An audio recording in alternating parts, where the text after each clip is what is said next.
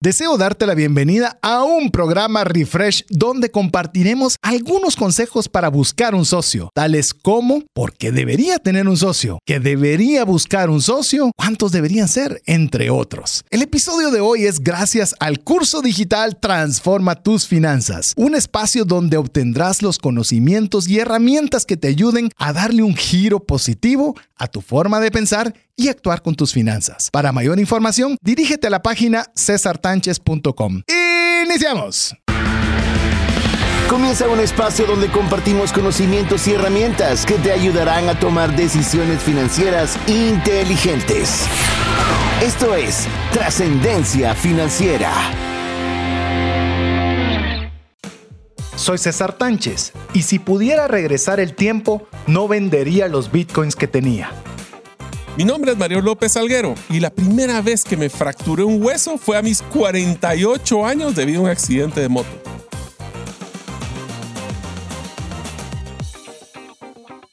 Hola, te saluda César Tánchez y es un verdadero gusto poder contar contigo en un programa más de trascendencia financiera, un espacio donde queremos compartirte conocimientos, herramientas e inspiración para poder trascender en tus finanzas, para que puedas agradar a Dios con la buena gestión de los recursos que te permite administrar, para que tengas para las necesidades y gustos de tu familia, pero que extiendas más aún para poder tener más que suficiente para poder compartir con una mano amiga. Así que queremos darte la bienvenida. Es un verdadero gusto, un verdadero placer, una verdadera responsabilidad poder estar en un espacio más.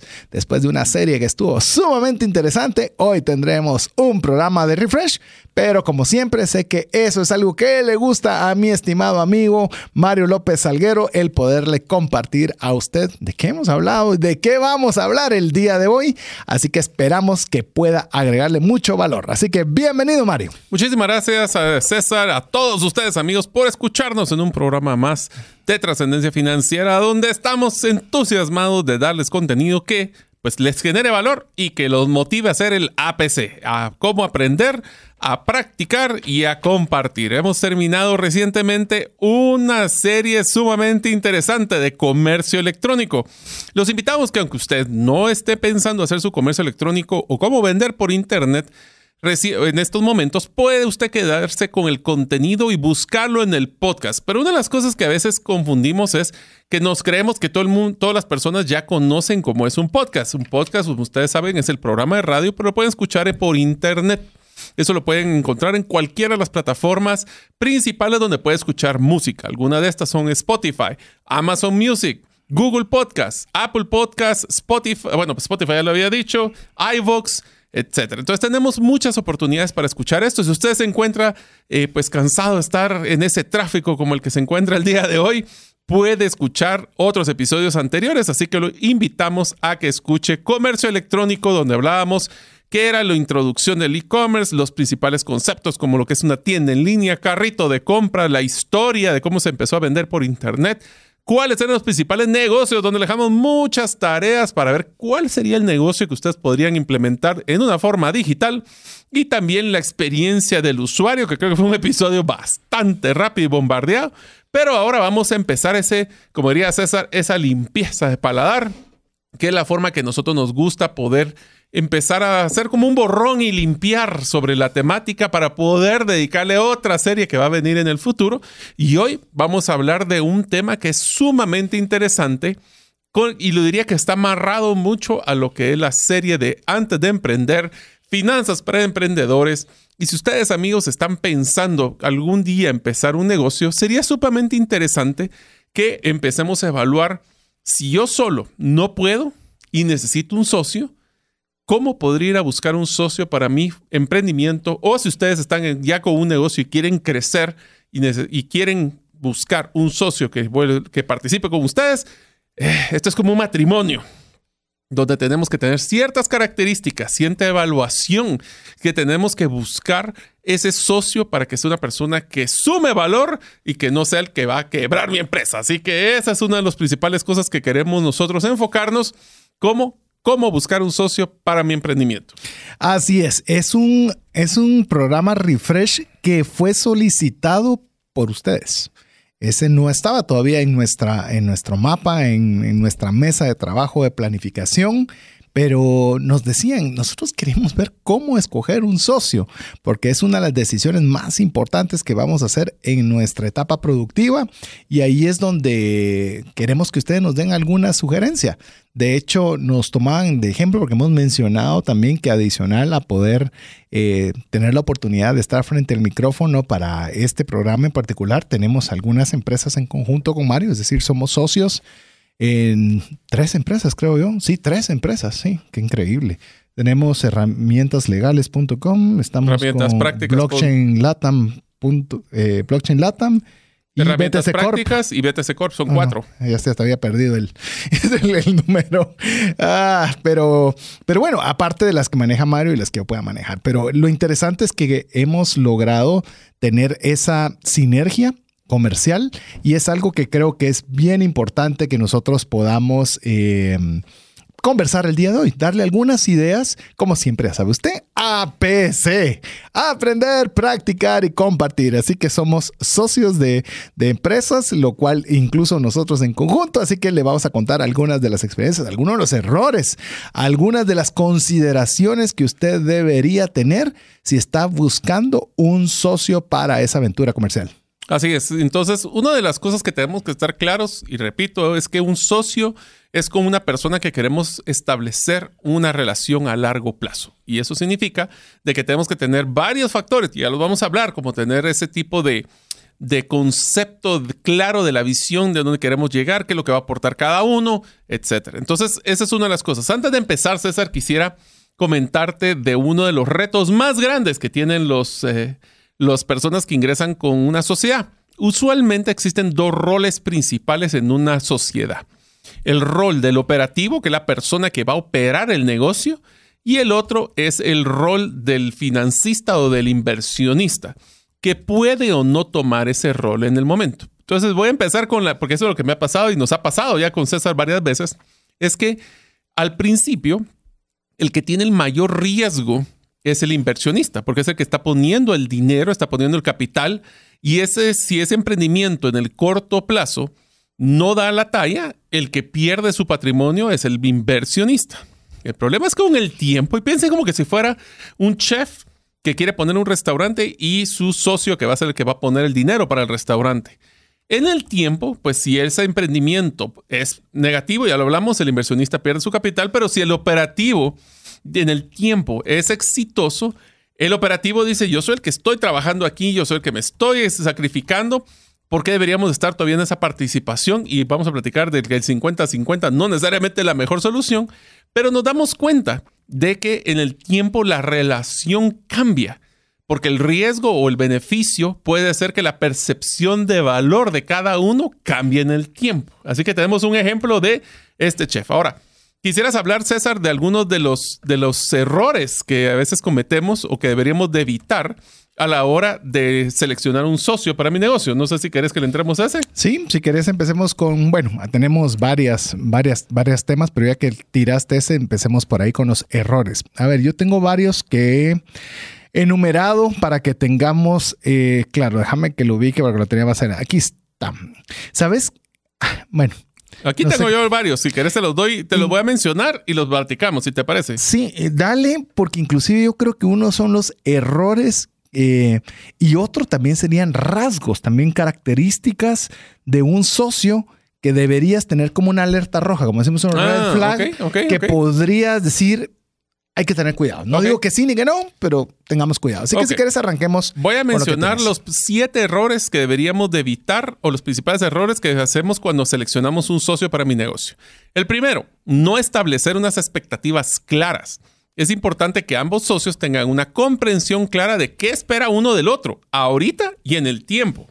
Si no se establecen expectativas claras desde el inicio, y aquí es donde vamos a tener que tener mucho cuidado de pensar a futuro, puede dar una apertura a malentendidos y conflictos en el camino. Esa es la primera. A ver, yo quiero hacer una primera pausa ahí. Eh, me recuerdo solo para que usted tenga de, llamemos, porque a veces pensamos socios y cosas muy complicadas. Por ejemplo, la oportunidad de poder compartir esta, este espacio junto con Mario como un coanfitrión. Tuve la oportunidad de iniciar este espacio ya hace, bueno, vamos a cumplir casi 14 años de, de, que eso haya iniciado. Y en el momento de, llamemos, no me recuerdo, hace 3, 4 años más, un poco más quizás, de invitar esporádicamente a Mario. Hasta que se me ocurrió el poder decirle a Mario si ya no quería ser un invitado, sino ser un coanfitrión del programa. Y me recuerdo haberlo conversado con mi esposa. Y le digo, mira, estoy pensando hacer esto.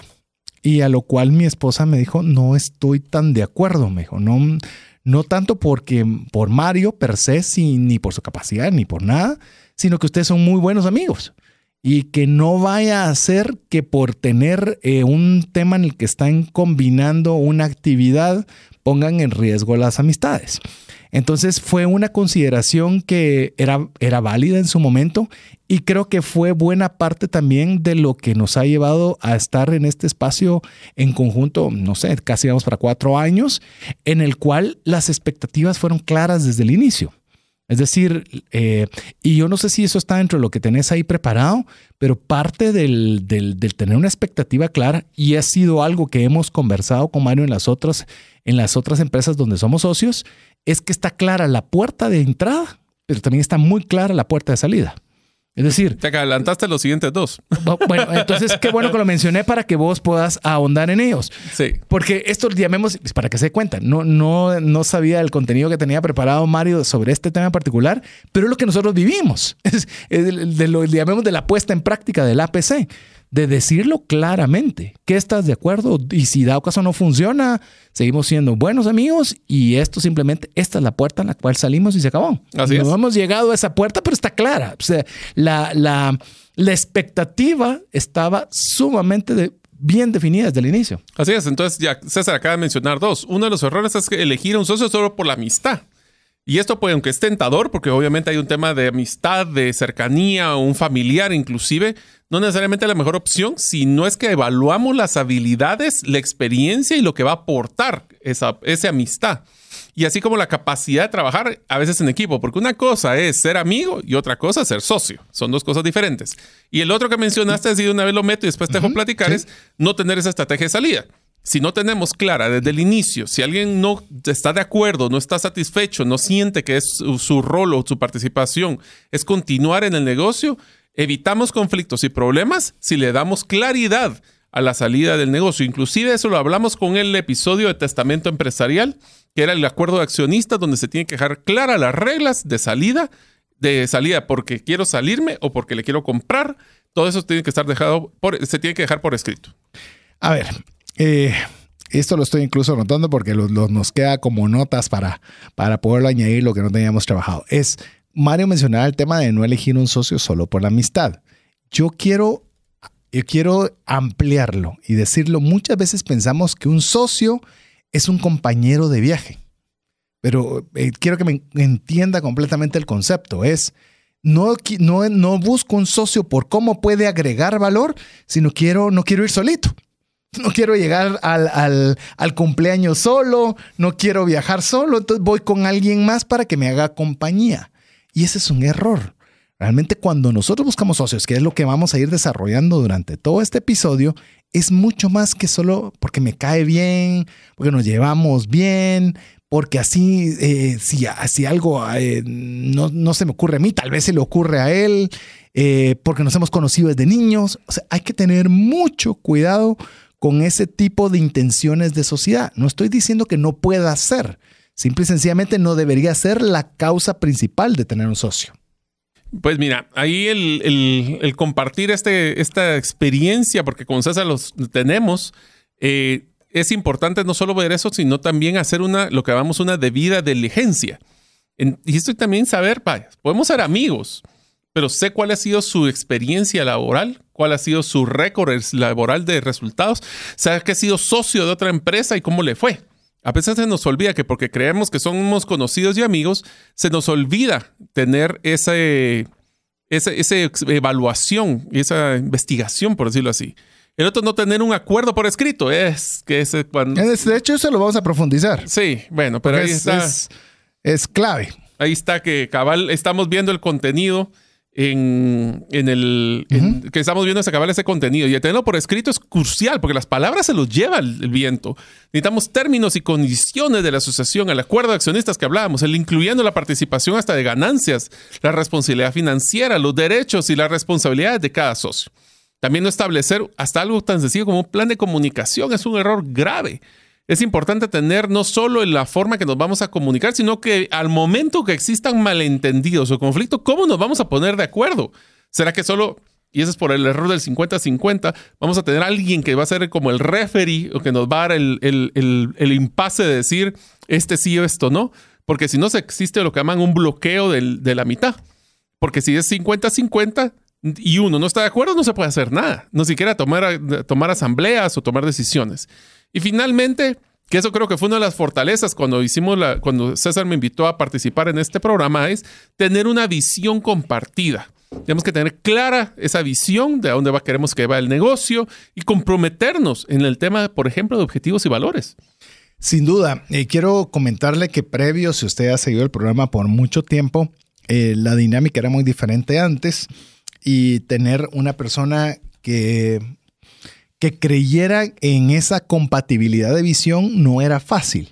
No era fácil primero porque se necesitaba una persona que fuera congruente con el APC, que estuviera dispuesta a aprender, que estuviera poniendo en práctica lo que se estaba diciendo y adicionalmente tuviera la voluntad y el deseo de compartir. Este espacio en el cual estamos con usted es un espacio por el cual no generamos nosotros un ingreso. Y al no generar un ingreso implicaba que teníamos que poner lo mejor a nuestra parte para poder dar el mejor contenido posible, para poder ayudar al mayor número de personas sin esperar una retribución económica. Ya solo ahí ya era una limitante importante porque no era voy a dar de lo que me sobra, sino voy a dar de lo mejor que tengo. Y, con, y, esa, y esa visión era clave para poder compartir un espacio. Y le estoy diciendo esto porque fue la forma en la cual obviamente hemos estado compartiendo ese espacio con Mario, pero es clave. Es que si no tiene eso, no había una razón, no había un sustento, un fundamento eh, que fuera realmente lo suficientemente sólido como para permitir montar una estructura encima. Y esto obviamente al darnos cuenta a través del programa de radio, nos, nos, dimos cuenta que era posible poderlo extender a otras áreas profesionales, que fue lo que derivó en las empresas que le hemos mencionado. O sea, en pocas palabras, voy a hacer una broma aquí con César, pero es el concepto de try before you buy. O sea, querías probarme en el programa de radio para ver si algún día íbamos a hacer algún emprendimiento. Bueno, está Eh, bien. Ahora ya te conocí. respuesta. No, porque para eso estuvieron los programas de invitado como estuviste invitado, como invité a otras personas Sí, a que sí, estuvieran. El tema, y ahí es donde usted tiene que ver, una cosa es que usted haga una, una alianza eventual con alguien para hacer un negocio, otra es que haga algún, alguna compatibilidad de una actividad en particular, otra es una sociedad. Es que cuando hay una sociedad, y le digo, buena parte de los contenidos que nosotros realizamos, una de las primeras preguntas que nos hacemos antes, primero se planifican, luego se desarrollan, es quién tiene mayor fortaleza en, en algún área programa, específica. sí, sí, sí. Y entonces hay, hay programas que, le digo, Mario tiene más fortaleza que yo y él se encarga de estructurarlo y yo de añadir contenido y viceversa. Pero hasta eso es parte de lo que nosotros tenemos que ver, quién tiene mayor fortaleza para poder unirnos en una misma visión, proporcionar el mejor contenido para la persona que nos está escuchando viendo. Ok, ya encontramos un montón de los errores que podemos hacer a la hora de empezar un socio. Entonces, la pregunta que te- me encantaría hacerte, César, es la siguiente. ¿Por qué tener un socio? Vamos por partes, vamos por partes. A ver, tener un socio tiene muchas ventajas, eh, grandes ventajas y buena parte le vamos a ir contando cada una de estas para que usted poco a poco se vaya, eh, vaya anotando. Es más, siempre le vamos a recordar, vaya al podcast. Podcast, si usted no sabe qué es podcast, es un audio como que escuchar una canción en Spotify, en Apple Podcast, lo mismo, solo que lo escucha el programa. En lugar de escuchar una canción, escucha el programa. La primera es que comparten el riesgo. Es todo lleva riesgo, pero si usted está solo en algo, el riesgo es 100% suyo. Es decir, o tiene éxito o fracasa y cualquiera de las dos, usted se lleva el 100% del riesgo. Mientras que si usted tiene un socio, usted va a dividir ese riesgo financiero y empresarial entre las personas que van a ser parte de la sociedad. Y eso es muy valioso, porque usted puede tener un rango de poder eh, asumir un riesgo responsable. Siempre va a haber riesgo, pero la diferencia está en el riesgo responsable o el riesgo sálvese quien pueda. el no responsable. y lamentablemente muchos de esos riesgos eh, vienen de esa parte. Yo no sé cómo ha sido en tu caso, Mario, pero cuando yo he visto algunas juntas directivas y he tenido la oportunidad de participar como invitado en algunas de ellas, eh, menos mal no hay artefactos punzocontantes o algo porque son, son tremendos pleitos, tremendas cosas. O sea, la batalla eh, campal se pone alegre. Batallas campales, no estoy diciendo que así lo sean todas, pero la idea de tener un negocio y poder compartir un riesgo también lo ayuda a uno a, sentir, no sé, que todos estamos en la misma línea de batalla, pues. Pero si yo estoy viendo que el enemigo está en mi propia trinchera, eh, es un poco más complicado, es un poco más difícil poder seguir adelante si yo creo que el enemigo está dentro de, dentro de mis líneas que si está enfrente de mí. Y es que debería, parte de lo que tal vez me, me vas explotando la idea, César, en el, en el episodio de hoy es, y vale la pena tener a tu hermano como socio o a tu esposa, en mi caso, con tus, porque en ambos casos yo tengo a mi socio, a mi hermano y a mi esposa, y uno de los retos que tenemos ahí es eh, que se puede desbordar el tema de, de los conflictos de la empresa a la vida personal. Y eso se vuelve complicado. Sin duda. Eh, yo también tengo a mi esposa como es, socia de dos empresas. Una es la corredora de seguros y otra la de educación financiera. Y em, y es interesante porque usted tiene, no puede separar. Es decir, ah, es que yo separo lo que es el del trabajo y la oficina, lo separo de mi casa y nomás entramos a la puerta de la casa. Ya no, La tentación es de seguir hablando en la casa. Eso sí es, es, es complicado. Es Pero complicado. Te digo, una de las ventajas, y ahí sí es importante por la razón, por ejemplo, con mi hermano, con mi esposa, con, en tu caso, es uno de los principales factores para poder tener un socio en un negocio es compartir el riesgo. Compartir el riesgo financiero y el empresarial, donde nosotros queremos, o sea, unidos vencerás, dicen. Bueno, pues eso es lo que estamos buscando, es alguien que pueda complementarme. A veces pues, son personas que son muy comerciales y necesitan alguien que les haga la parte financiera y la parte estructural. Así como César hablábamos, César tiene la parte de mercadeo muy desarrollada, yo tengo la parte de estructura muy desarrollada y eso complementa uno al otro.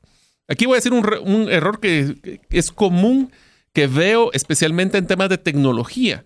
Y es que las personas especialistas buscan otro especialista de la, mismo, de la misma profesión para tratar de hacer una sociedad. Haremos dos doctores pero se les olvida que necesitan un tercero en este, en este banco para poder darles ese esa complemento de la empresarialidad, de cómo manejar el negocio, cómo verlo una, una forma más profesional. Así que la siguiente, que es como, es como son complementarios en sus habilidades, puede ser que nosotros tengamos habilidades y conocimientos que complementen a la otra persona y eso lo que va a hacer es fortalecer el negocio. En pocas palabras, ¿cuál es el valor que me va a brindar esta persona? Pues?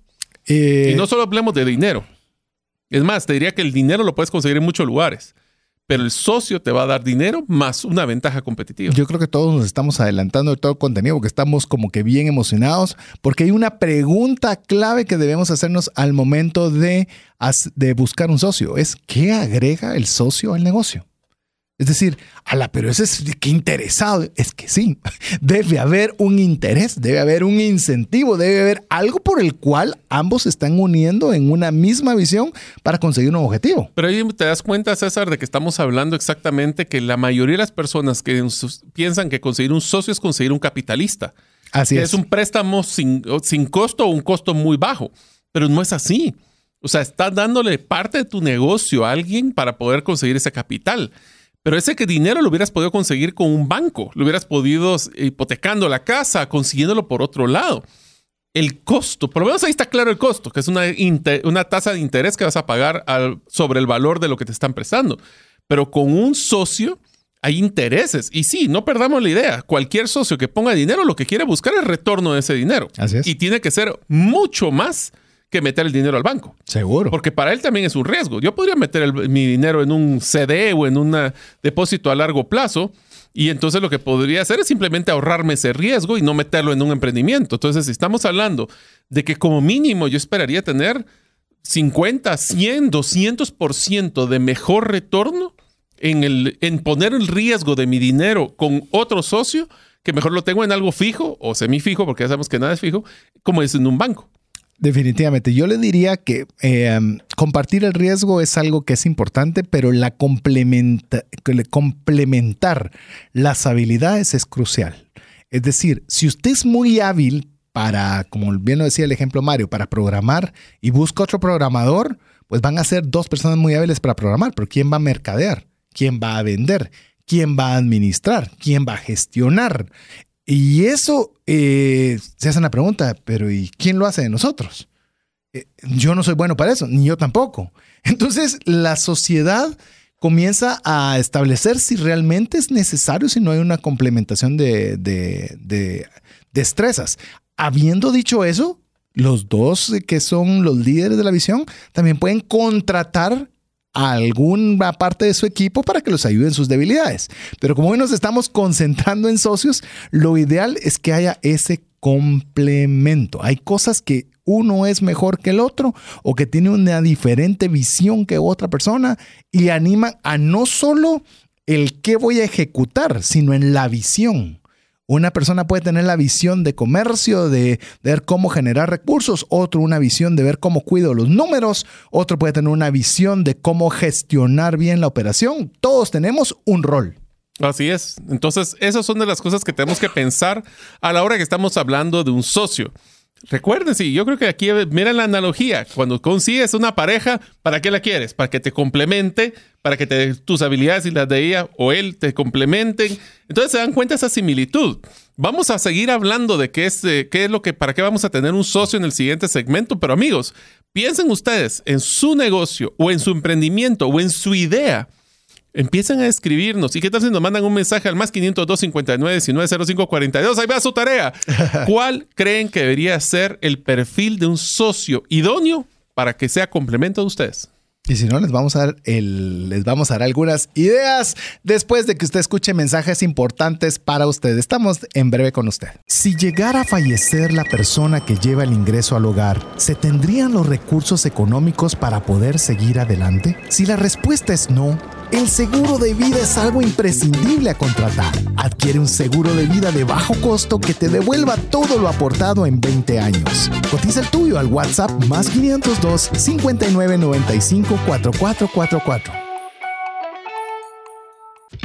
¿Sabías que según Employee Financial Wellness, un empleado ocupa más de 144 horas laborales al año lidiando con problemas personales de dinero? Mejora la productividad de tu empresa proporcionándole a tu equipo educación financiera. Solicita una propuesta al WhatsApp más 502 59 19 05 42. Si el contenido de este programa te genera valor, compártelo en tus redes sociales. Trascendencia financiera. Queremos agradecer cada uno de los mensajes que usted nos envía al WhatsApp más 502 59 19 05 42.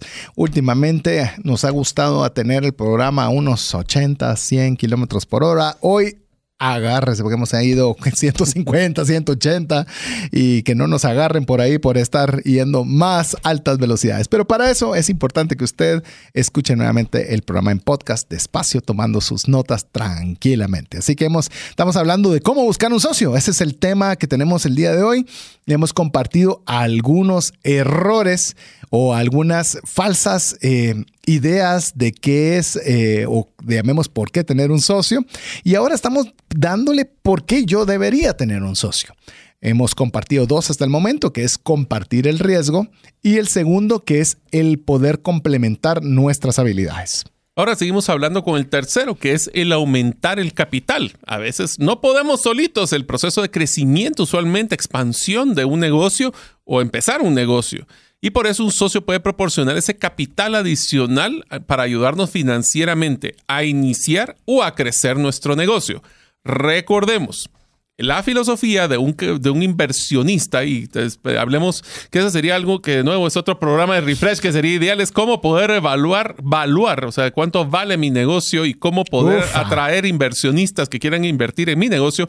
Segunda tarea, ¿qué te parece? Uf, ahí va. Ahí le gustaría que hiciéramos un programa de refresh de cómo poder evaluar mi negocio y cómo debería preparar mi negocio para que lo inviertan en él. Para tener inversionistas. Así es, no es socios, son inversionistas. Un inversionista, la diferencia entre un socio y un inversionista es que un socio va a tener una participación activa dentro de mi negocio y un inversionista está buscando retornos mejores a la inversión que están realizando que si lo pudiera colocar en otro medio financiero. Así es, escríbanos WhatsApp más 502 59 19 05 42 si desea que hagamos un programa sobre esto. Esto, esto nos gusta mucho, así que ojalá tengamos una afluencia importante de mensajes relacionados. Así que definitivamente un socio puede traer un capital y ese capital eh, va a ser importante para que la empresa pueda desarrollarse y aquí podríamos expandernos, pero como no es necesariamente el tema, estamos hablando de la sociedad, pero a veces pensamos que con un capital ya deberíamos estar en tres meses rentables. Eh, no, lo conozco todavía, es más, la historia de Airbnb hasta el décimo año fue rentable. Eh, que, y, cuál fue la, empresa que creo que lo, comenté? De que a la hora de hacer su discurso de venta les decía, ahorita estoy perdiendo tanto. Y si ustedes invierten con, con mi empresa, van a perder tal cantidad en tres años. Pero si ustedes aguantan ese tiempo, a partir del quinto décimo van a tener X. Pero me pareció interesante cómo era hasta de claro desde el inicio cuáles eran incluso las expectativas de tiempo en cuanto a retorno de capital de, un, de, un, de cualquier negocio, porque sigue manejando riesgo. Así es. Entonces, el aumentar de capital, si ustedes son un operativo, tienen un sueño, tienen una idea y van a necesitar a alguien que venga para darles el capital, tengan siempre claro de que la visión de esa persona tiene que manejarse de riesgo y de retorno. Y así es como se va a manejar. Tal vez antes de que vayamos a la siguiente, si usted no ve que hay otro valor agregado más que dinero, reconsidere si usted no necesita un socio. Tal vez necesita un préstamo bancario o tal vez necesita un inversionista, pero no necesariamente un socio.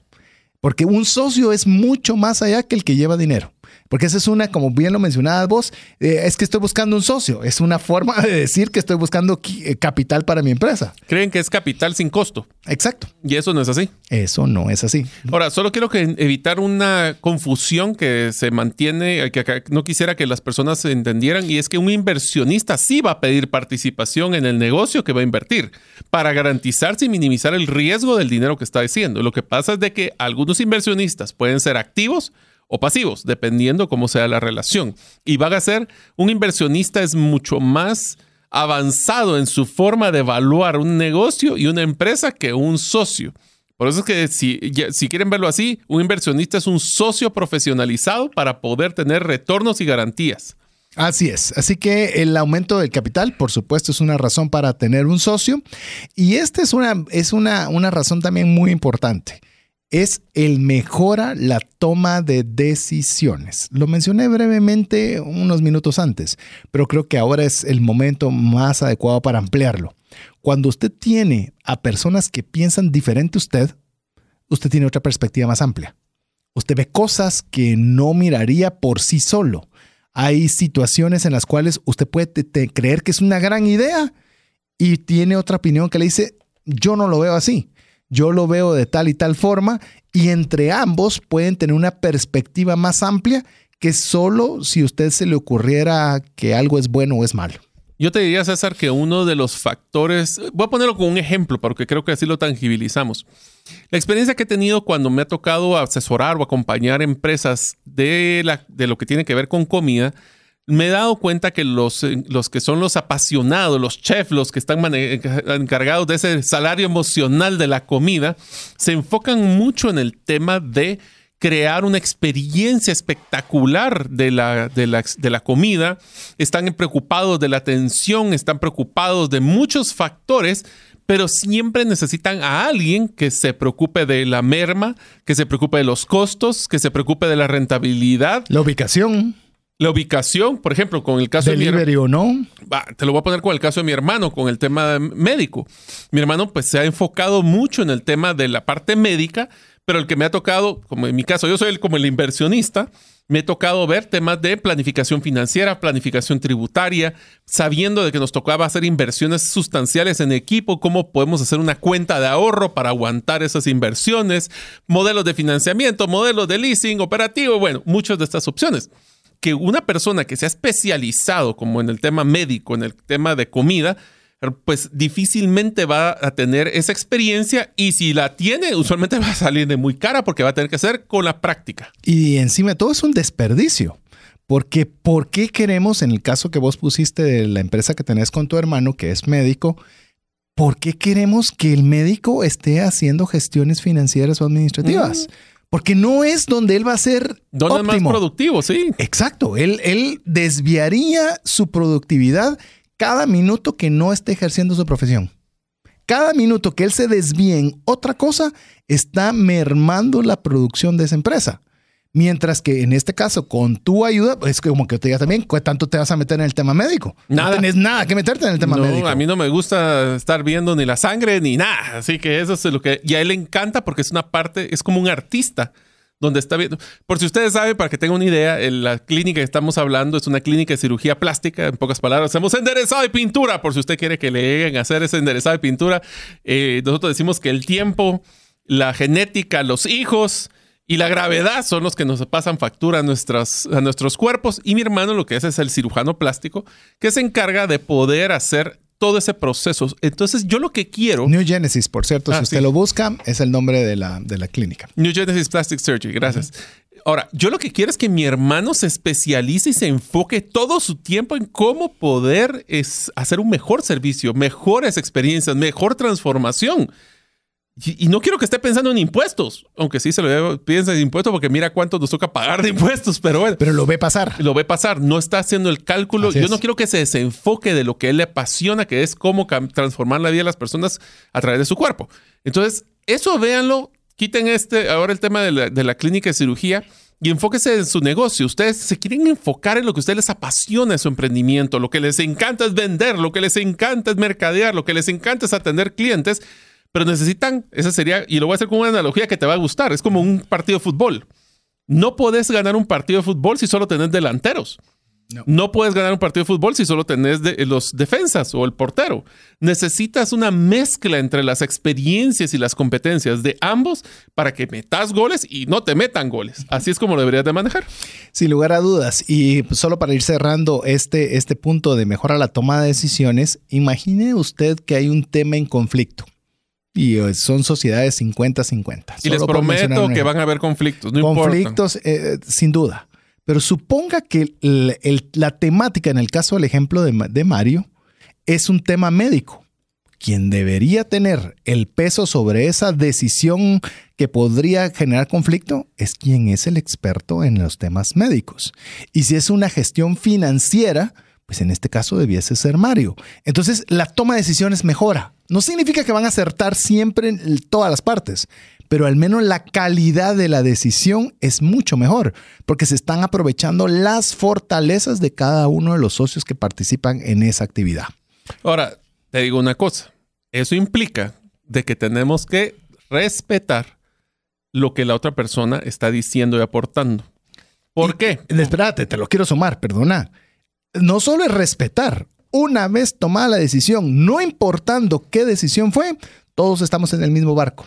Bueno, eso lo que te dice es una toma de decisiones. En socios es, podemos estar en desacuerdo, pero una vez estamos de acuerdo, y no tiene que estar al 100% de acuerdo, no, pero 1%. Las puede ser, o sea, te lo voy a poner así, si tenemos varias opciones y ninguna nos convence, pero tenemos que tomar una decisión y escogemos la que más nos parece, aunque no estuviéramos 100% de acuerdo, todos tenemos que apoyar esa decisión, porque el problema más grande que puede existir, y lo viví en varias empresas, es tener pugna entre los socios que caiga a los empleados. Eso es horrible.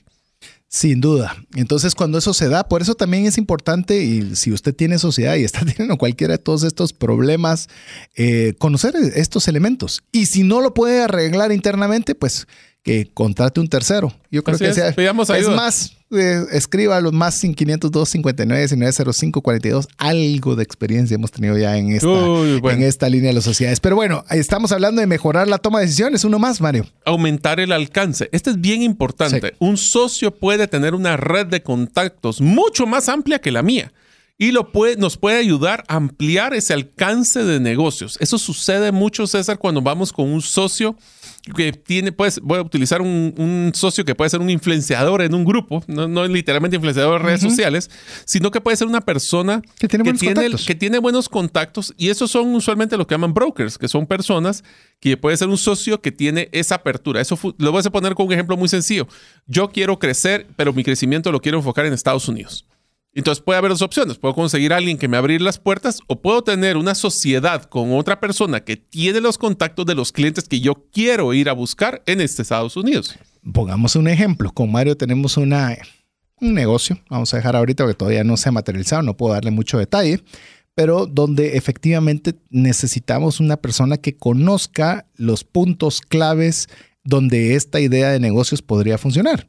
Y una conversación que tuvimos hace poco es que hay una persona que tiene esa información, que tiene ese acceso, tiene esa posibilidad y buena parte de nosotros es pensar si podemos ofrecerle o no una participación de socio porque trae algo importante a la mesa. Algo en lo cual él tiene una capacidad, tiene la, no está fuera de su área de confort y podría ser una alternativa. ¿Por qué le menciono esto? Porque ya se abre la posibilidad. Ah, no, pero entonces Mario y yo tendríamos menos porcentaje. Eh, y si eso nos expande, es que volvemos al alcance. Lo que pasa es que, mira, ¿qué querés? ¿Querés un 100% de nada o querés un 10% de un montón? o sea, míralo así. Pero te voy a decir una cosa también, César, y voy a, ahora les voy a compartir algo de una de las conversaciones que tuvimos con César. Imaginémonos que este caso que acaba de mencionar eh, César de traer una persona, estamos evaluando traerla como socio. ¿Y por qué? Porque tiene acceso a ciertos clientes que nos interesan. La pregunta es, ¿ese valor que esa persona va a brindar es algo que va a ser latente en el tiempo o solo queremos acceso a esa red por una vez? Porque si es una vez, tal vez vale la pena mejor traerlo como un comisionista, un, un eh, mercadeo afiliado donde le doy una comisión por darme acceso a eso y no significa que tengo que traerlo a una participación. Entonces, por eso es importante. La participación es porque una persona va a dar valor en el tiempo. Buena, una muy buena observación. Por ejemplo, podría ser, otra vez el caso de Mario, si es un tema médico, ¿Cuántos años le tomaría a Mario poder adquirir ese tipo de conocimiento, ese tipo de contactos en el gremio médico? Bueno, mi hermano le costó 20 años, así que yo no pienso hacerlo. Ese es el punto. Entonces, ¿por qué vas a llevarlo vos si hay alguien que ya está allí? Así es. Y está allí en el tiempo y, y porque a veces decimos hay que tener algo mientras recorto la curva. Eh, sí, pero si la curva es enorme, entonces, ¿por qué hay que recortarla? O sea, pero si es algo que usted ve que es ah, una cosa muy pequeña o muy fácil de superar, no es una razón para tener un socio. Así es, acuérdense que están dándole acceso a su negocio. Otra de las razones que por las cuales vale la pena traer un socio, y esto sí es bien importante porque eso creo que es una de las razones principales que tenemos sociedades con César, es el compartir la carga de trabajo. Un socio puede ayudarte a compartir esa carga y las responsabilidades. Te puede ayudar a reducir el estrés y enfocarte. Eso lo de reducir el estrés, no sé qué tanto, pero. Bueno, disponibilidad inmediata. no me obligues a contarlo. Ah, contarlos, eh. contarlos, porque creo que vale la pena. Es un eh. tema simpático. Estábamos en una propuesta de negocios y teníamos muchas cosas que, hacer. Y viene esta persona y nos dice, pero quiero que me cuente cómo está su disponibilidad. Y, Mario contesta inmediatamente, disponibilidad inmediata. Y yo, le quedé viendo, exacto, definí inmediato. Así es. Así es. Pero es que bueno, ¿qué fue la frase que te dije? Es mejor tener el cliente y ver qué hacemos a querer limitarlo el cliente y tal vez no lo conseguimos. Eh, y esa es mi filosofía. Ahora, esa no es necesariamente la que comparte César conmigo. O sea, ¿qué quiere decir? Yo tal vez soy sobre, sobre optimista en algunas situaciones que tiene ventajas y desventajas. Y a veces es César donde me tiene que decir, hey, tu disponibilidad inmediata de veras cuánto es, ah, porque sí, vamos balanceando ese, ese criterio. Eh, algo que es muy usual cuando nos solicitan algún tipo de, asesoría o demás es eh, la elaboración de una propuesta. la detesto. No, no es algo que me gusta, no es algo que pueda hacer y es algo que Mario lo hace muy bien. Entonces, él hace la estructura y yo me encargo de que sea visual y comunica y como de una forma congruente, comunicación eh, y, al final para haciendo una buena labor, que es lo que estamos hablando ahora. Compartimos la carga de trabajo. No, y nos hace lo siguiente, que dice mejorar la eficiencia. O sea, ese es, el último, nos hace más eficientes. ¿Por qué? Porque cada uno se enfoca en lo que más le gusta o lo que es más su fortaleza. Mario puede hacer lo que yo estoy haciendo, sí ¿Yo puedo hacer lo que Mario está haciendo? Sí.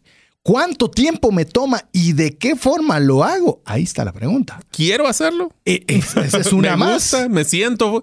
¿Es por mi fortaleza o estoy pegando a mi debilidad?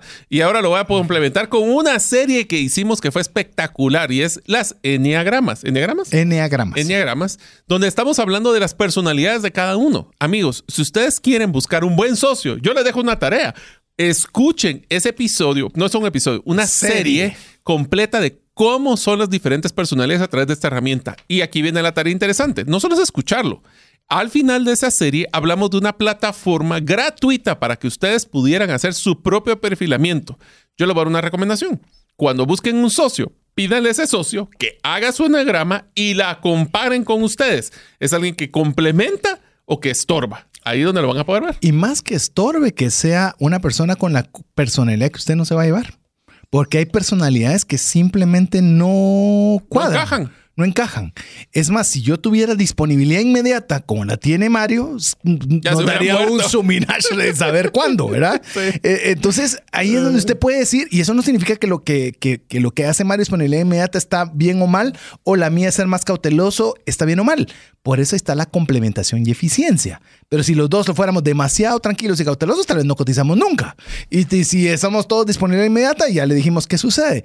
Entonces, ahí es No donde cumplimos, nosotros no no cumplimos. Y lo hacemos mal, lo hacemos a medias, no, no, no, no funciona bien. Es más, ya que dijo Mario, le voy a hacer un anuncio. Hicimos en cierta oportunidad un taller que se llama Enneagramas para equipos de ventas. Ese fue espectacular porque podíamos compartir cómo descubrir cómo piensan los clientes, qué personalidad tienen y cómo adecuar nuestras presentaciones, cómo adecuar nuestros contenidos y todo para tener una mayor posibilidad de éxito. Así que si le interesa, eso, ese nos encanta, así que lo podríamos replicar cualquier vez. Más 502 59 19 05 42 si usted quiere eh, que podamos cotizarle una propuesta para hacer un enneagrama para equipos de ventas. Puede ser para lo que usted quiera, pero el enneagrama para ventas es fantástico porque el desafío es cómo consigo más clientes. Bueno, primero que nada, conoces a tu cliente. Sí, es que es de 18 a... No, no, no, no. Conoces a tu cliente.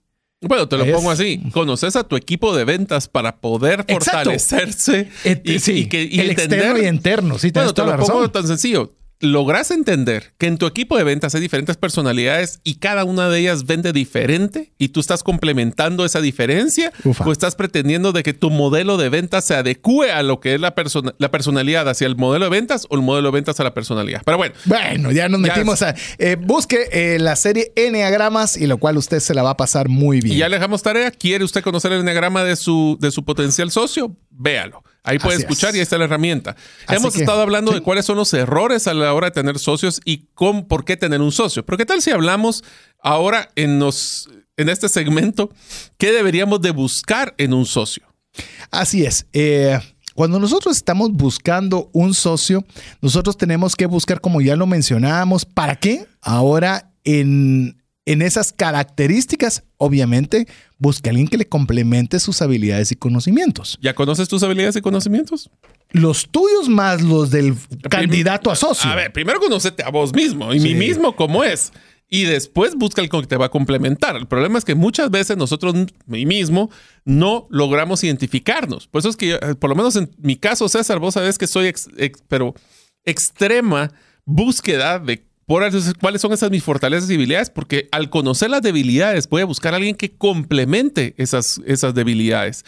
Inclusive te diría, una de las cosas que debería buscar con un socio, y eso sí es uno de los que sería deal breaker, le llaman, de los que quiebran una potencial eh, amistad y sociedad, es la incompatibilidad de valores y metas. Si alguien, y lo voy a poner con una forma muy sencilla, si ustedes están buscando tener un futuro, un negocio a largo plazo, que buscan ten- ten- lograr mantener clientes, retener clientes, y buscan a un socio que es, dame la rentabilidad, no me importa lo que hagas, ya tenés un conflicto que te va a generar un gran problema ahora y después. Y si usted los dos están alineados con eso, que nosotros no estamos de acuerdo, pero por lo menos están alineados en algo. Así es. En cambio, si no es esa misma compatibilidad, y por eso me gustó mucho la entrevista con, ¿cómo se llama? G. con, Ah, Juan, eh, Juan Francisco G. con Juan Francisco G, en el cual tenían una responsabilidad social clara. Es y decir, es más, eso fue el pegamento que los unió. Exacto. Entonces ahí es donde realmente esa compatibilidad, es que yo no sé, a veces se oye como, a- a como que qué bonito, ¿verdad? La Tengo una compatibilidad. pregunta, tengo una pregunta. No, es crítico. ¿Conoce los valores de tus socios? ¿Conoce los valores principales, los personales? Y hemos, tenemos pendiente ese tema de los valores personales de César y los míos. Pero una de las cosas, César conoce muy bien los míos, ya sabe que soy congruente en ellos, lo que trato de hacer constantemente. Pero te voy a decir una de las cosas bien interesantes, César. Uno de los valores, y aquí voy a entrar a un poquito de conflicto con, los valores de los negocios en que ustedes, ya sea que estén en como nivel colaborador o en un negocio que a ustedes les gustaría tener, es el de integridad. Y todos decimos, tenemos que buscar un socio íntegro. La pregunta es, ¿saben claramente qué significa integridad y qué significa ese tipo de situaciones? Porque hay uno de los temas que yo les prometo que les va a dar conflicto en una sociedad. Cuando una persona, bajo su percepción, se merece algo sin que la otra persona lo conozca. Yo estoy trabajando aquí todo el día y por eso me merezco meter los gastos de mi de Lo personales en el negocio. O yo me merezco porque soy el capitalista y por ende puedo tomar decisiones de sacar préstamos sin que la otra persona se entere. Entonces el concepto de integridad, si van a querer meterlo como un valor conjunto, definan qué son los comportamientos que refleja la integridad. No mentir, no robar, no tomar una decisión. Yo te digo, una de las grandes fortalezas que tenemos con mi hermano es que sabemos que bajo cierto criterio, mi hermano tiene una autonomía para tomar decisiones en la clínica, especialmente en temas médicos y también temas financieros, pero con límites. Y él sabe, igual que yo, que si te vamos a tomar una decisión de comprar una máquina, de contratar una persona, tomamos un listado de cosas que los tenemos que validar con la otra persona. Esos son un valor en tema de comunicación, respeto y de va- valorar el criterio de la otra persona. De hecho, lo que mencionaste es un consejo que doy para los matrimonios. Exactamente lo que dijiste. Hay autonomía hasta cierto límite, pero si hay algo que supera ese límite, tiene que haber un consenso. Tiene que haber un consenso. Yo quiero eh, solo mencionarle algo rápidamente cuando Mario decía el tema de la integridad. Recuerdo un amigo que me comentó que en su empresa la integridad era un valor muy importante. Sin embargo, bueno, los días domingos este amigo iba a, a comer afuera y sacaba la factura y la ponía a nombre de la empresa y listo. Llegó su gerente financiero y le dijo, nosotros decimos que hay que hacer integridad y ese no es un gasto de la empresa. Permitime que te suba el salario y no me presentes esas facturas. A ese nivel estaba, estaba Claro. integrada la integridad. Entonces ahí es donde co- comenzamos a vivir esos valores y esos valores no se generan de abajo hacia arriba, se generan de arriba hacia abajo. Pero bueno, vamos a hacer una nueva pausa esperando que usted se pueda hacer presente al WhatsApp más 502 59 19 05 42. Estamos en breve con usted. Una sola enfermedad puede acabar o destruir considerablemente el patrimonio que te ha tomado una vida construir. No permitas que eso suceda y contrata un seguro de salud que te permita tener acceso a los mejores hospitales del mundo y con cero deducible en hospitalizaciones en Guatemala. Solicita una cotización al WhatsApp 5995 4444. ¿Deseas aprender a invertir en criptomonedas y no sabes por dónde iniciar? El curso Realizando tu primera inversión en criptomonedas te guiará desde cero hasta realizar tu primera inversión. No necesitas experiencia o conocimiento previo. Adquiere el curso en herramientasprácticas.com e ingresa el código Bitcoin Economics para poder obtener 5 dólares de descuento. Apliquemos juntos el APC de trascendencia financiera. ¿Qué significa APC? Aprender, practicar y compartir. Así que ayúdenos usted aprendiendo, practicando y compartiendo, sobre todo compartiendo. Si este, este contenido le es útil, no se vale que se lo quede solo para usted. Por favor, ayúdenos, envíeselo a un amigo, envíeselo a un familiar, envíeselo a sus colegas de trabajo. Incluso si usted quiere tener reuniones de ventas y no sabe de qué hablar, pues bueno, ahí hay algún contenido que puede serle de utilidad. Así que, Mario, estamos hablando qué debería buscar en un socio y de momento llevamos dos conversadas. complementar las habilidades y conocimientos y en algo que nos extendimos, pero creemos que es de suma importancia, la compatibilidad de valores y metas. El tercero que vamos a platicar, que va amarrado al anterior, es el tema de confianza y credibilidad. Busquemos una persona que vamos a poder confiar, porque no hay peor cosa que tener un socio desconfiado. Ahora, aquí viene un proceso que también hay que tener mucho cuidado. César mencionaba en el segmento anterior el tema de una experiencia que tuvo de una persona que metía gastos personales en el negocio.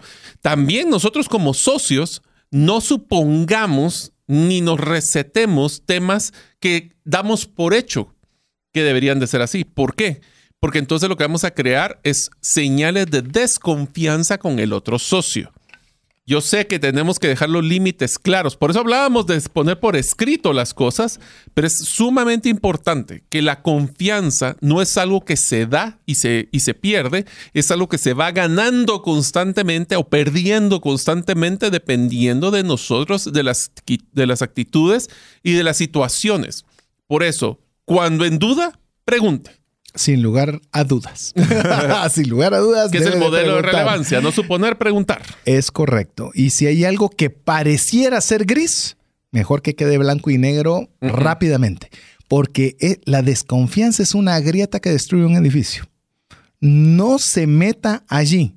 Eso se lo digo con socio, con su pareja, con sus amigos. Sí, yo creo que este, hay que erradicarlo. Esto aplica en cualquier relación, creo yo. Sin lugar a dudas. Empresarial o personal. La confianza y la credibilidad son claves. Como bien lo decía el rey Salomón, más importante que las muchas riquezas es el buen nombre. ¿Y cómo se hace un buen nombre? Cuando uno tiene, las personas tienen confianza en uno y, tiene, y tenemos credibilidad. Mario ya mencionó uno de sus valores, yo le digo uno de los que nosotros fomentamos en familia es ser confiables.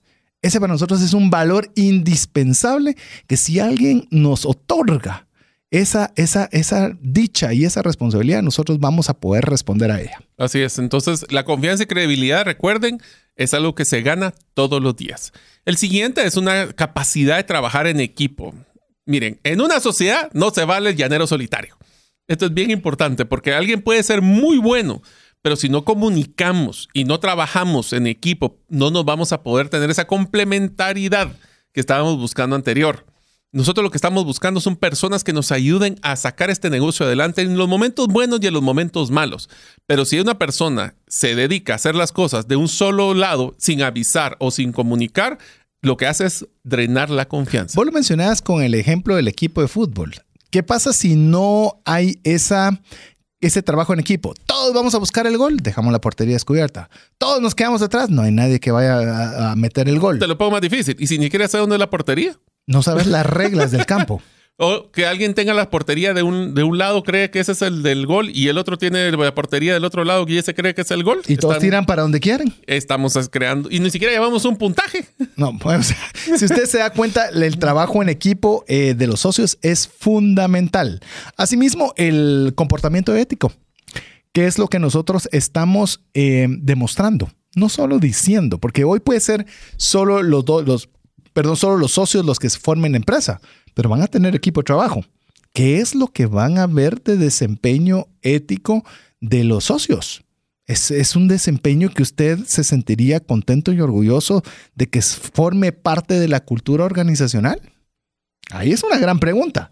Y es algo que usted tiene que buscarlo, porque no es, no, pero yo digo que aquel se compone en el camino. Eh, bueno, y aquí sí voy a decir algo que es muy controversial, César, pero deberíamos de solo para dejarlo como pregunta, lo voy a dejar así. Eso. Si una persona ha hecho comportamientos no éticos en su vida personal, debería de tener un llamado de atención, no llamado de atención, pero debería levantar una alarma dentro de su vida profesional cuando son socios. O sea, yo sé que si tienes un trabajo es otra historia, pero si es tu socio y te enteras que ha hecho un, un tema no ético en su vida personal, deberías de cuestionar si debería ser tu socio o no. Bueno, eh, hay que dividirlo en dos. Si debería ser tu socio o si ya es tu socio y deberías confrontarlo. No sé cuál de los dos ángulos le diste. Voy a irme al segundo. Si ya es tu socio, creo que vale la pena conversarlo porque es imposible dividir lo que pasa en casa de lo que pasa en la empresa. Y si algo afecta a la empresa, debe conversarse. Porque ah, eh, solo tiene cinco frentes eh, separados y todas llaman a quejarse y todas llaman y de repente llegaron a tirar pintura al negocio afecta. Entonces, si afecta, debe conversarse. Ahora, si, si debería ser para un prospecto de socio, Cuando si no va- suena es si- porque piedras Si no es compatible con lo que usted es, con su forma de ser, con su creencia y sus valores, yo le digo, puede ser muy hábil para los negocios, pero tarde o temprano va a haber conflictos porque no es compatible en sus principios con usted. Yo te lo contestaría de la siguiente forma, y eso es para que ustedes lo piensen, amigos. Eso no es para que nosotros le demos la respuesta, pero si nosotros somos el desorden en la, en la personal, usualmente desborda en el desorden empresarial. Y los conflictos de la personal usualmente genera conflictos en lo profesional. No estoy diciendo que siempre sea así, pero, Pero- la experiencia nos ha dado eso. Y el siguiente tema Ah, es uno es que bueno. sí, ese es, Este el, es bueno. ese es algo que estamos sufriendo con César constantemente. El compromiso de las personas. Y aquí lo voy a poner más interesante. El compromiso de las personas que vas a tener como socios en el tiempo. Porque todos están entusiasmados al inicio. Todos le quieren dedicar tiempo al inicio. Pero acuérdense, un negocio no es el inicio. Es el inicio y el continuación el, y el crecimiento. Es donde nos damos cuenta de quién está hecho realmente y comprometido con la iniciativa del negocio, los que están presentes en el tiempo. Y eso sabemos con César que es complicado. Es difícil. Es difícil porque hay diferentes perspectivas de y compromiso. prioridades. Porque las personas usualmente que son socios no necesariamente es el único trabajo que tienen. Exacto, le entraste a mi punto. Y usted debería decir, ¿qué tanto compromiso puede este socio dedicarle? Si usted sabe que tiene 300 empresas, que tiene trabajo fijo, man, sabe que el, el compromiso que va a poder dedicar es poco.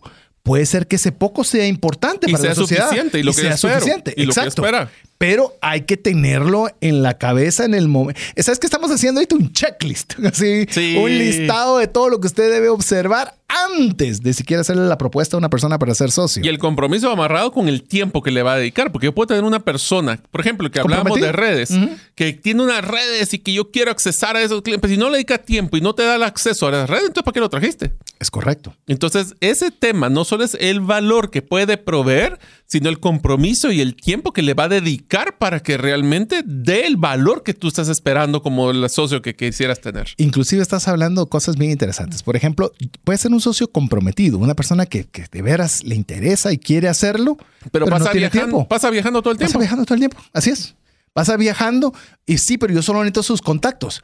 Te está dedicando el tiempo suficiente para tener los contactos necesarios para que el negocio avance, sí o no. Aunque esté viajando, le Exacto. dedica tiempo para poder hacer Exacto. el proceso del acceso. Se toma un tiempo en Ah, el viaje pero- para poder hacer la, la- con la conexión vía WhatsApp. Pero te lo voy a poner ahora del otro lado. Si tú eres una persona que te están llamando para poder ser socio de una empresa, estás siendo responsable en poder demostrar qué compromiso y tiempo le vas a poder dedicar. ¿O serías el eterno optimista donde dice, sí, disponibilidad inmediata, ¿verdad? todo el- yo tengo la disponibilidad inmediata para dedicarle todo el tiempo que sea necesario. ¿Es realista ese tema? Sí. ¿De veras lo vas a dedicar el tiempo Tangible. que necesitas? Tangible. Se puede ver, se puede medir. Eso se llama skin on the game. Skin on the game. eh, tienes el compromiso y tienes así como que la, la- la mano metida en la masa para de veras dedicarle el tiempo. O esto puede ser un socio que es uno, uno que pues es un juguete que le está dedicando tiempo un poquito porque a ver si sale algo. Escuchamos con Mario a un emprendedor colombiano, bueno, es un empresario colombiano en el cual pues te- estaban haciendo una aplicación financiera y se dieron cuenta que para poder cumplir los lineamientos de Colombia específicamente necesitaban, no recuerdo mal, un millón, un millón y medio de dólares. Sí. Y se dieron cuenta, bueno, necesitamos eso. ¿Tenemos el millón y medio de dólares? No. Comenzaron a hacer, obviamente, propuestas para conseguir inversionistas y se dedicaron tiempo, alma, compromiso en buscar inversionistas. Hasta el, creo que dijeron, los tenían contados, 169, podrá ser uno más, uno menos, de 169 pitches para poder buscar un inversionista. Eso requiere compromiso. Eso requiere tiempo. Eso requiere, como decía Mario, skin on the game, que usted tenga todo puesto en esto. Y es una pregunta válida si usted tiene un- una sociedad y ve que no está avanzando, de preguntarse entre los socios, ¿cómo está nuestro compromiso? ¿Cómo está nuestra dedicación de tiempo? Porque si no, a lo contrario, vamos a estar estancados porque ninguno tiene tiempo y ninguno tiene compromiso. Así es. Inclusive la siguiente característica es tiene que tener una situación económica. N cantidad de veces he visto empresas que cuando hay crisis y se pone dura la cosa, hay que pasar el sombrero. Y cuando se pasa el sombrero significa soltar dinero. ¿Y tienen las capacidades económicas nuestros socios para aportar esos problemas? ¿O a la hora de los golpes de, como diríamos aquí, una expresión muy guatemalteca, a la hora de rajar ocote, se va a quedar para atrás? ¿Se va a, la hora echar de para picar atrás? piedra sería la más generalizada. y Nuestra es rajar ocote. Así es, aquí rajamos ocote. Entonces, a la hora de prender el fuego, ¿rajamos ocote o no? ¿Por qué? Porque si no tenemos una situación económica, puede ser que nos quedemos en el intento, porque nos quedamos sin gasolina. César lo mencionó. Un emprendimiento que deberíamos de, pues estamos iniciando, deberíamos de considerar como mínimo seis meses del gasto operativo sin ningún solo ingreso. ¿Tenemos ese capital? Tenemos ese aporte de que si no son seis, son nueve, son doce meses. ¿Podríamos afrontarlo? Sí, yo sé que con dificultades. Tendríamos que, pues, eh, tener que poner una garantía, el carro, sacar una hipoteca. ¿Pero tiene eso? ¿O solo tiene un muy buen compromiso y tiempo? Y vale la pena que se sepa, porque puede que no lo tenga, pero se dice, yo no lo tengo. Claridad. Yo voy a aportar cualquier cosa menos dinero que no lo tengo. Bueno, pues por lo menos fuiste claro. Va- yo les voy a dedicar el tiempo y el compromiso que ustedes no tienen. Por eso, inclusive sé. lo que puede hacer es el conocimiento y la experiencia, que puede ser uno de los valores. Hay personas que nosotros hemos invitado a ser parte de una sociedad porque su conocimiento, experiencia vale. Hay otras personas que tal vez esa experiencia y conocimiento no la poseen, entonces van a hacer aportes financieros. La pregunta es, ¿a todos los socios le debería pedir lo mismo? Y la respuesta es no. No.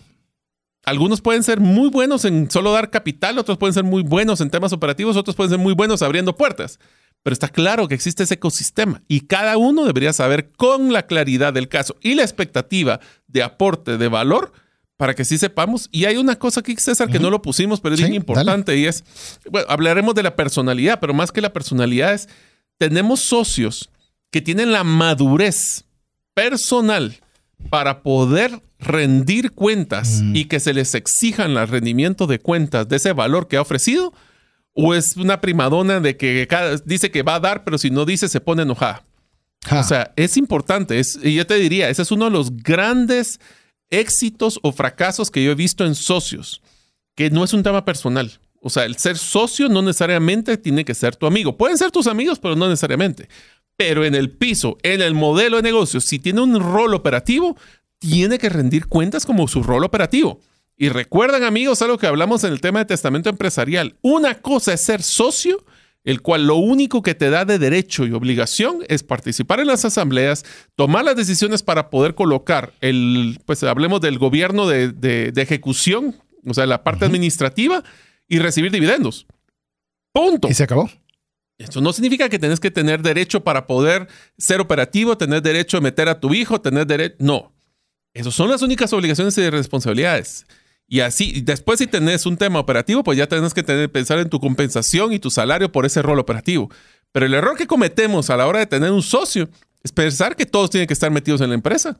Y no necesariamente es así. Quizás es al inicio, ¿verdad? Al inicio cuando no hay, no hay equipo, no hay nada, pero llamemos con el fin en mente, no es así. De hecho, hay una frase que me gusta mencionar y me cuesta mucho más aplicar, es duro con el problema, suave con la persona. Y a veces, no, a veces somos al revés, duro con la persona y suave con el problema. O los dos duros. O los- O los dos suaves, que O los también dos he suaves, visto que también es personas. malo. También lo he visto. También es malo. Entonces, para que se pueda dar lo que Mario estaba comentando, también debe haber una responsabilidad claramente definida. Es decir, sos el responsable de tal cosa como socio. Ese es tu paquete. Y sobre ese paquete vas a rendir cuentas.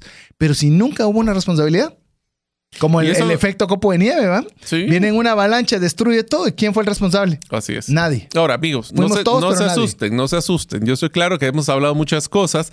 Muchas de esas cosas, o sea, siempre vamos a buscar al Superman para ser nuestro socio. Yo sé que no existe, pero tenemos que considerar que hay ciertas tolerancias que deberían de encajar. Y hay lo que llaman trade-offs. Hay cosas que yo puedo Dar. dar Ceder. Sacrificar con tal de ganar otra cosa. Por ejemplo, una de las cosas que sale como siguiente característica es la forma de trabajar. Pero cuando hablo de la forma de trabajar, aquí tiene que ver temas como pequeñas gotitas que después se vuelven una marea, como lo que es llegar tarde, como lo que es decir que lo voy a entregar el miércoles y no lo entrego el miércoles, sino que lo entrego dos, tres días después, o sobre ofrecer y subcumplir. Entonces, son eh, cosas que van drenando, o sea, gotita a gotita va drenando. Primero, que le vamos a quedar mal con los clientes y segundo, va drenando la relación entre socios. Quiero contarte algo. En los inicios del, programa eh, había una persona que, con el que compartíamos espacio, el cual era una persona muy capaz para poder enseñar, muy capaz para poder... Eh, eh, ya menos tenía muchas habilidades y destrezas. Sin embargo, fuera de micrófonos éramos absolutamente incompatibles. ¿Por qué? Por su forma de trabajar. Una persona desordenada. Yo no estoy hablándolo como que él sea malo y yo sea perfecto.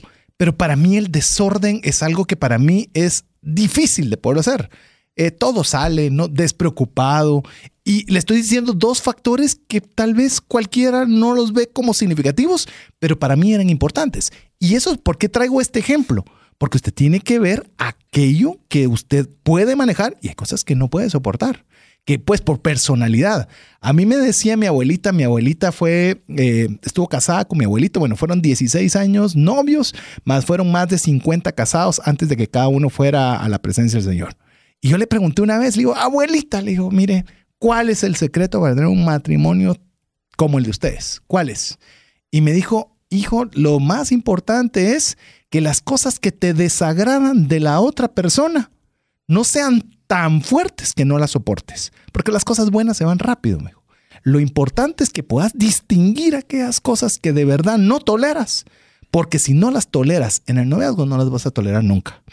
Entonces me hizo reflexionar muchísimo en su momento, así que ahí va una perla de sabiduría de antaño para los más jovencitos y, y lo podemos traducir también al tema de la sociedad. Hay un factor del posible socio que no soportas. Y no significa que uno sea perfecto, pero hay cosas que no son. A mí la disponibilidad inmediata de Mario me da risa y me obliga a moverme. Eh, eh, llamemos, me estira mi área de confort tranquila. Y a Mario yo le pongo el, un poco el freno en mano. Entonces, no es algo que sea algo que para mí sea molesto, como sí puede ser el desorden. Es decir, yo te lo mando el martes y no lo manda nunca. Entonces, esas, esas cosas usted también las tiene que, que verlas porque es forma de trabajo, es personalidad, que usted sea compatible con esta persona, porque eso le va a afectar a largo plazo o va a hacer que su sociedad no tenga éxito. Ah, y no hay peor cosa que tener eso y encontrarse en el camino después, ¿verdad? Pues hay que hacer la diligencia bien hecha. Algunos otros conceptos que también vale la pena solo mencionar rápido es el tema de los contactos que decimos tiene acceso, la reputación. Eso es importante. Eh, hace la fama y échate a dormir. Dime eh, con quién andas y te diré con quién eres. O sea, también ese tema de reputación. Porque se va a asociar. Vos sos socio de tal persona, si quiero, no quiero ser Lo bueno y lo malo se te va a pegar. Así, que velo también del lado positivo. Una persona que tiene excelente reputación, que tiene un, es conocido por ética, pues bueno, por asociación, ahí vas a pegar. Y el siguiente es un tema de metas alineadas. Y aquí solo quiero complementar una que es importante, que sí ha generado conflicto en algunas de las sociedades que hemos apoyado. Metas de vida. Muchas personas empiezan un negocio pensando que va a ser su mina de oro para su jubilación. Otras personas piensan que este negocio va a ser para heredarlo a los hijos. Y otra persona está pensando... Para los dulces. Para los dulces. Otra persona puede ser que simplemente lo vea como una inversión y sabe que en tres a cinco años lo quiere vender. ¿Estamos claros de esas metas de vida? Ah, qué bueno está. Qué bueno está. Y la última que quiero dejarles es la compatibilidad. ¿A qué me refiero con compatibilidad? Cosas tan sencillas como qué edad tienen los socios. ¿Será la misma relación un socio de 20 con un socio de 50? Eh, podría, pero es complementaria. Sí, pero a la, o sea, otra vez como lo decía Mario, en el tiempo, ¿qué tal? Puede ser que el jovencito de 20 quiere trabajar 50 horas al día que no hay y quiere montar full tecnología y quiere toda inteligencia artificial y el socio mayor no quiere eso. ¿De qué me estás hablando? Exacto. Pero es una, son personas capaces, se complementan. Hay que tener hasta esos detalles. Inclusive eh, temas de sexo. Vamos a tener más mujeres, no vamos a tener mujeres, vamos a ser solo hombres. Parecieran cosas que son irrelevantes, pero hay que tenerlas en cuenta en el momento de escoger un socio. Las cosas Solo eso te das cuenta que hay que tomar en cuenta con los Superman, ¿va? O sea, ya le pusimos el Superman, pero bueno, esa es parte donde nos pueden estés, lo que mencionó César, puede haber trade puede haber algo que yo me comprometa, que sea más tolerante, menos tolerantes, pero lo que vaya a ser tolerante en el tiempo es algo que va a drenar esa relación o no. ¿Y por qué hablamos de esto en un programa de trascendencia financiera? Porque así como es importante escoger una buena pareja para que nos pueda ayudar a nuestra economía familiar, el tener un buen socio puede ser el, uno de los desastres financieros más grandes que usted pueda tener o también uno de los principales aciertos financieros que usted pueda tener. Eh, Mario, me gustaría, hemos conversado varios de varios en el momento, pero ¿qué te parece lo que yo había ofrecido al inicio? Algunos rasgos a evitar en algún socio. Sus literales banderas rojas. Las red flags. Si no Así sabe qué es. es un red flag, escuche el programa que hicimos que se llama Fraudes. Ah, sí, ah, sí, recordás? es cierto. Así que tenemos un tema de cuáles son esas cosas que si ustedes ven en un, en un potencial socio, tengan mucho cuidado. El primero, habla más de lo que hace. Ah, ¿qué te o parece? se compromete y no cumple. Uy, sí, parece lo mismo, pero es diferente. A ver, es inconsistente. Cambia de parecer a cada rato. Dice, hoy vamos por acá, ahora vamos por allá. ¿Y qué les parece si vamos ahora por allá? Ahora sí quisiera hacer una mención de una frase que es clave en este tipo de la consistencia, que aunque es en inglés se la voy a cambiar en español, pero dice, be careful of shiny things, tengan cuidado de cosas brillantes o de personas que solo se van por lo más brillante. Estos son personas, y no quiero decir que sean malos, esa es otra cosa bien importante. Una de las cosas que hemos encontrado es que también busquemos un socio para el, para el, model- el momento de madurez del negocio. ¿Qué Sí. quiere decir? Yo he tenido personas que son súper importantes tenerlas como los visionarios para el momento de inicio de un negocio. Sí. Más sin embargo, a la hora de estar operando en el día a día, esas personas se pierden. Entonces, el tema de consistencia, piénselo hasta cuál es la consistencia de este momento. Ah, otro que usted debería tener mucho cuidado es que no sabe lidiar con personas. Uf, eso para no tiene trato para especialistas. y es un trato difícil, considéralo. Es un, no significa que no pueda mejorar, que no pueda, pero téngalo con consideración. Te lo voy a poner así. Si hay uno de los socios que no sabe lidiar con personas, no lo pongamos en el rol que tenga que interactuar con personas. Eso sí, si no puede lidiar con personas, ¿será que puede lidiar contigo? Ah, ¿qué te parece? Pero bueno, otro, por ejemplo, es que no se compromete con el negocio. Se involucra, empieza muy entusiasta, pero a la hora que le decimos, bueno, a soltar aquí el, las- el dinero, el tiempo, Tiempo. el eh, compromiso, eh, fíjese, como diríamos aquí en Ah, Guatemala. la- cada vez que arranca la sé. palabra, fíjese. Es que fíjese que Ah, ya, ya no empezamos no mal. Empezamos mal. El Otra siguiente. es egocéntrico. Él es. Yoyo. Yoyo. Cuidado con los yoyos, que todo lo bueno pasa por sus manos y todo lo malo es porque no pasó por sus manos. Pero sabes que es algo interesante como el tema de egocéntricos. Es que a veces tenemos socios que literalmente se llevan todo el crédito de la sociedad y nunca toman en cuenta a otro de los otros socios. Mayorista o minorista, no importa. A mí me pasa constantemente de que el que quiere ser la, la- imagen de la institución o de la organización, el socio mayoritario, es, pero de nuevo, el, somos, ¿somos un equipo o eres tú? Y el resto solo estamos apoyándote a ti. Ese es el tema donde se vuelve el egocentrista complicado. Eh, uno más, eh, por lo menos uno más que, que tenemos preparado, pueden haber más, pero es no sabe delegar. Quiere él hacerlo todo. Nada puede hacerlo alguien más mejor que él. Si eso es así, ¿para qué quiere un socio? Y te voy a adelantar uno más también, solo que no está en el contenido, que es muy sencillo.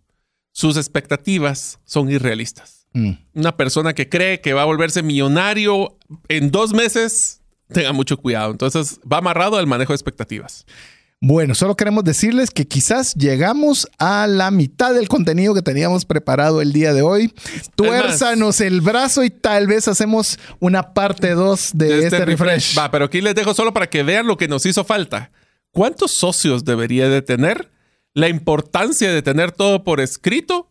¿Deberíamos de formalizarlo? ¿Y qué porcentaje debería poner cada, para cada socio? Uf. Así que Oh, doblenos Oh, oh. el brazo y si usted quiere que hagamos una parte 2 de este refresh, ¿Será que vamos a hacer series de refreshos? A la Hola, ya sería el colmo. Pero bueno, Bueno. usted manda, usted nos escribe al WhatsApp más 502 59 05 42 y si recibimos la suficiente cantidad de mensajes, pues usted nos lo dijo y nosotros cumplimos. Mario, llegamos al final. Amigos, espero que sea un gran gusto. Espero que ustedes sientan que nosotros somos sus socios del conocimiento en trascendencia financiera y en la transformación de sus finanzas personales. Yo sé que este es un programa que vale la pena que lo escuchen y que se lo manden a su potencial socio para que estén alineados los dos de cuáles son esas expectativas que tienen los dos. Es como un matrimonio, saben que si se escoge bien, va a ser un gran valor. Escogen mal, se puede meter en problemas. Así es. Así que en nombre de Mario López Salguero, Jeff en los controles, su servidor César Tánchez, esperamos que el programa haya sido de ayuda y bendición y esperamos contar con usted la próxima semana si así Dios nos lo permite. Mientras eso sucede, que Dios le bendiga.